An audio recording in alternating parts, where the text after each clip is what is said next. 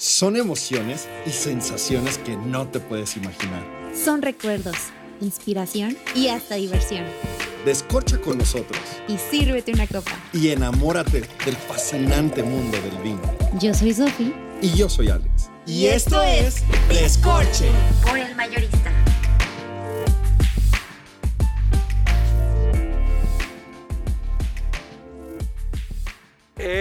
Estamos en Pozo de Luna, estamos en la Vendimia 2022, estamos fascinados. Es un honor estar aquí. Sofi, por favor, haznos el honor de presentar. Hoy estamos con la persona la, la que creó estos vinos que están espectaculares, que de hecho Alex y yo recordamos que la primera vez que lo probamos fue- se convirtió en uno de sus favoritos, ¿te acuerdas? Sí, sí, sí, fue muy natural. No, Sí. no- desconocíamos, ¿no? La casa. Y un amigo, tienen que probar estos vinos, tienen que probar estos vinos. Y a partir de ahí dije, ah, sí. Y ahora entiendo por qué teníamos que probarlos. ¿Qué se siente ser parte de esto? No, mira, realmente es una satisfacción muy personal de como Joaquín Madero, pero Claro. es una satisfacción muy mucho más grande este, profesionalmente. ¿no? Eh, y profesionalmente porque pues son proyectos, es un proyecto que se empezó de, de cero,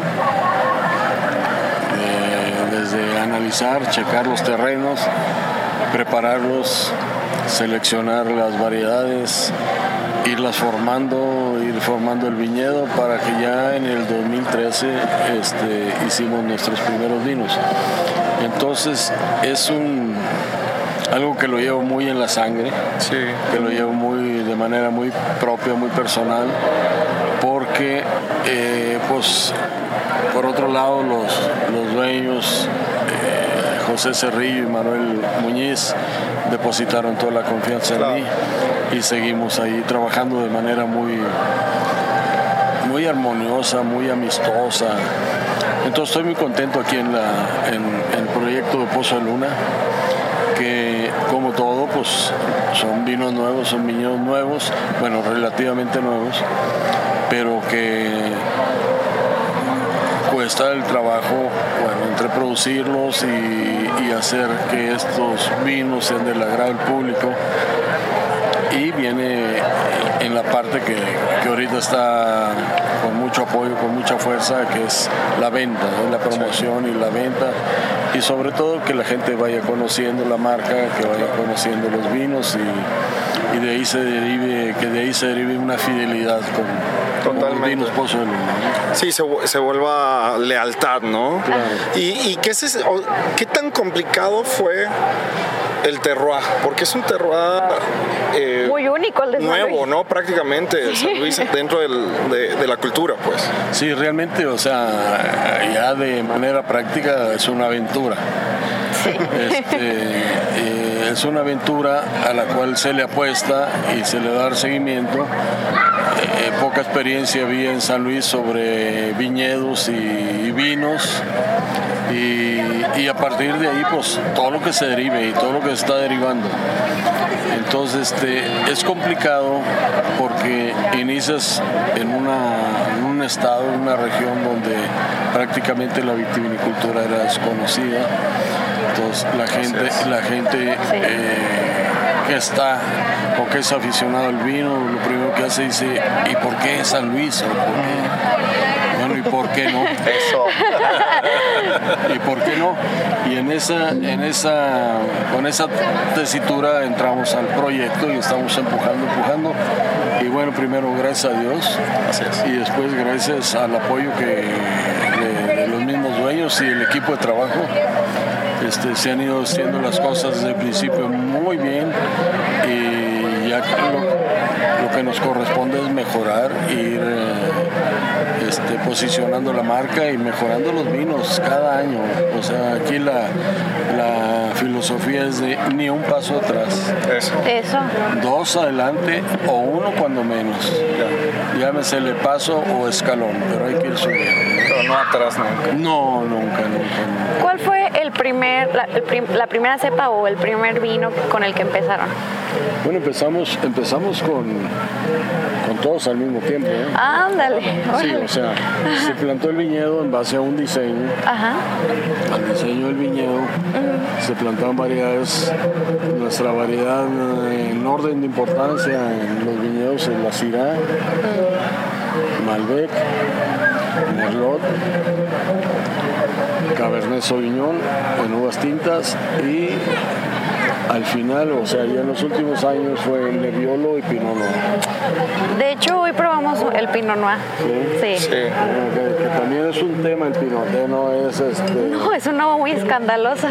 es ¿Sensible? Desde, desde el viñedo, desde el viñedo tiene, tiene sus caprichos, Sí. que hay que, sus secretos que hay que irlos encontrando y en la vinificación igualmente. Igual, igual para la gente que no está muy relacionada con todo este tema de vinicultura y de enocultura y todo esto, ¿por qué la Pinot Noir es una uva tan complicada?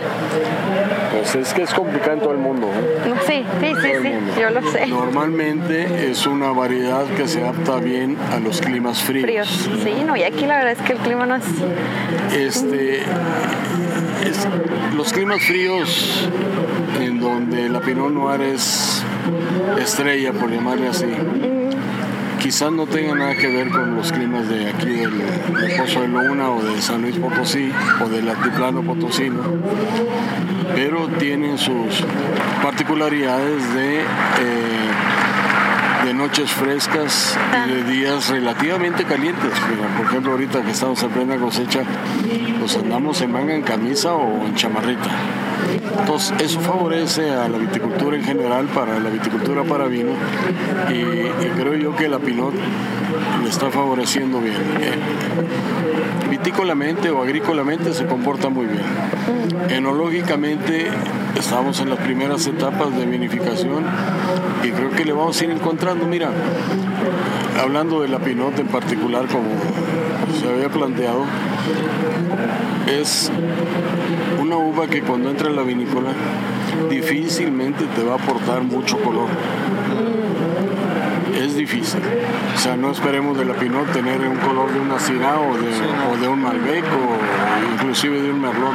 O sea, es muy, muy... Para nosotros los mexicanos sería como muy como la Jamaica, ¿no? Como una Jamaica con, con mucha agua. Pues un, un color, un color muy tenue, no deja de ser un vino tinto, no es un clarete, pero me decía un amigo enólogo extranjero, dice, digo, le puedes traer más, más fuerza al, al- al pinot en, en la, vinificación, pero no quiero extraerle algunas características desagradables. Me dice, no, no te preocupes, hazlo de manera normal. Dice, es un vino muy claro, muy suave, este, que les gusta a las mujeres, pero lo pagan los hombres. Y sí. Muy comercial.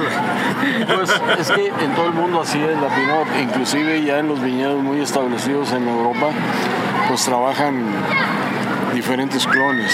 Sí, sí, sí, O sí. sea, un- hay un viñedo de Pinot Noir, pero en una parcela hay un, un clon de X número, en el otro de X número y tratan de buscar las combinaciones. Este, que eso les ha ayudado a, pues a mejorar toda la, la viticultura y la enología del Pinot. Aquí tenemos un solo clon y lo estamos trabajando y bueno, poco a poco hay que ir encontrando sus, sus fortalezas, Sus y su- fortalezas. Y, sus debilidades. ¿eh? Pero ahí vamos, creo que vamos muy bien. Oiga, ¿qué se siente? Eh, ¿qué- ¿Cuál es la experiencia de ver una producción propia con tanta medalla? Mira, eh, quitándose el romanticismo, Sí, Sí. este, para nosotros es una retroalimentación. Para mí, cuando menos, para el interior de la bodega. Lo primero que veo en una medalla es el comportamiento que están teniendo nuestros vinos contra el resto del mundo, por llamarle así. ¿no? Ya, sí, Entonces, de hecho. Es, es una retroalimentación muy, muy importante. En segundo lugar, pues una medalla trae, debe traer atrasito de ella una fuerza comercial. Claro. ¿verdad? Y pegado antes o después o al último, la emoción de obtener una medalla sabiendo que los concursos a los que sometemos los vinos de Pozo de Luna son concursos muy estrictos. Son los concursos más profesionales que hay a nivel mundial, porque ahorita, si se puede decir, hay concursos todos los fines de semana. Sí, o sea, la verdad, ya todo el mundo hace concursos. Medallas. Sí, medallas. o diplomas, pero los que tienen mayor peso son en los que nosotros enfocamos nuestros, nuestras baterías porque sabemos que nos van a aportar. Eso. Llámese la fuerza comercial, llámese la satisfacción doble o triple que te da obtenerla en uno de esos concursos, llámese este el información que o retroalimentación que a nosotros nos da por obtener algo en, es- en ese tipo de concursos. Y, y- y existe, yo creo, un poquito lo regresando, más bien dándole el valor romántico, como bien dice, el, el orgullo de llevar a México, ¿no? Eh, Ah, Sí. a, a- a nuevas, o sea, es nuevo para el mundo ver a México ahí. Sí, mira, este, cada vez es México es más señalado como, oye, ¿y qué está pasando? ¿Por qué México produce esto? Bueno, esto es el resultado de, muchos años de, esfuerzo, de aplicación, de mejoramiento, de concientización de, en el trabajo y profesionalización, el trabajo enológico, vitícola. Este, pero la gente se sorprende. Hay que ser honestos también, la mayor parte del mundo es en México produciendo vinos. Pues tenemos la imagen del gran calor y el gran sol y el gran El nopal. Del nopal. y el nopal, o sea, el semidesierto a todo lo que da. Así es.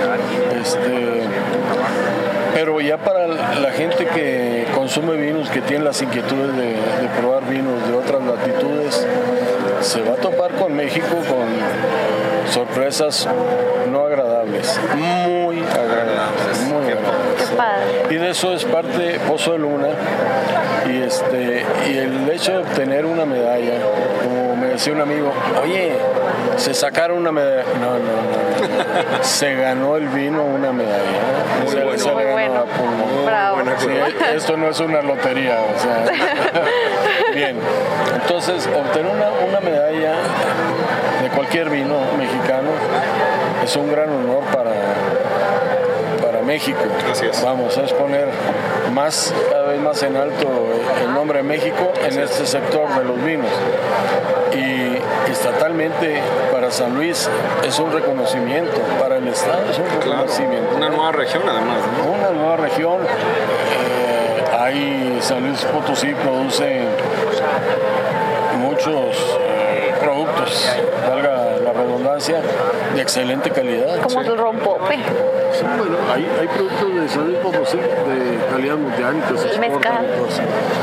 El mezcal que está por ahí este, ya despuntando, pero ya obtener medallas a esos niveles es una medalla para el Estado. Claro. Para la bodega, obviamente, ya lo habíamos platicado, pero es una medalla para el Estado. El Estado sería exagerar y sería ponerlo, pero debería sentirse orgulloso de los logros que se han logrado, que se han obtenido en la, en la enología potosina y bueno, estoy seguro que a estas alturas entre las diferentes vinícolas, pero lo que aporta Paso del Uno con sus logras, logros y sus medallas, pues es un orgullo potosino, ¿eh? Perfecto. es un orgullo potosino. Y, y para nosotros es un gusto y un orgullo saludarlo. Alex, Le agradecemos muchísimo. De verdad es, es, es un honor. Es un privilegio. Y, y ojalá, ojalá pronto podamos volver a coincidir y, y volverlo a saludar, pero gracias, gracias por brindar esto a México, por brindar esto a las nuevas generaciones y porque sé que es una lucha de muchos años y, y bueno, ahí van los frutos. No, muchas gracias Alex, muchas gracias. Este, realmente es un honor y compartirlo con ustedes y, este, y, y saber que están interesados por los vinos mexicanos y el vino potosino y el vino pozolano. ¿eh? Así Gracias. Una cosa sí les voy a decir. Pozole, una no raja. Eso, Eso. No raja. Buen mexicano. Como buen mexicano. Muchas gracias. Al contrario. Gracias. Hasta luego, esto es Descorche, nos vemos Adiós. y gracias. Sigue brindando con nosotros. Para más vinos y consejos, síguenos en todas nuestras redes sociales, arroba escorchemx.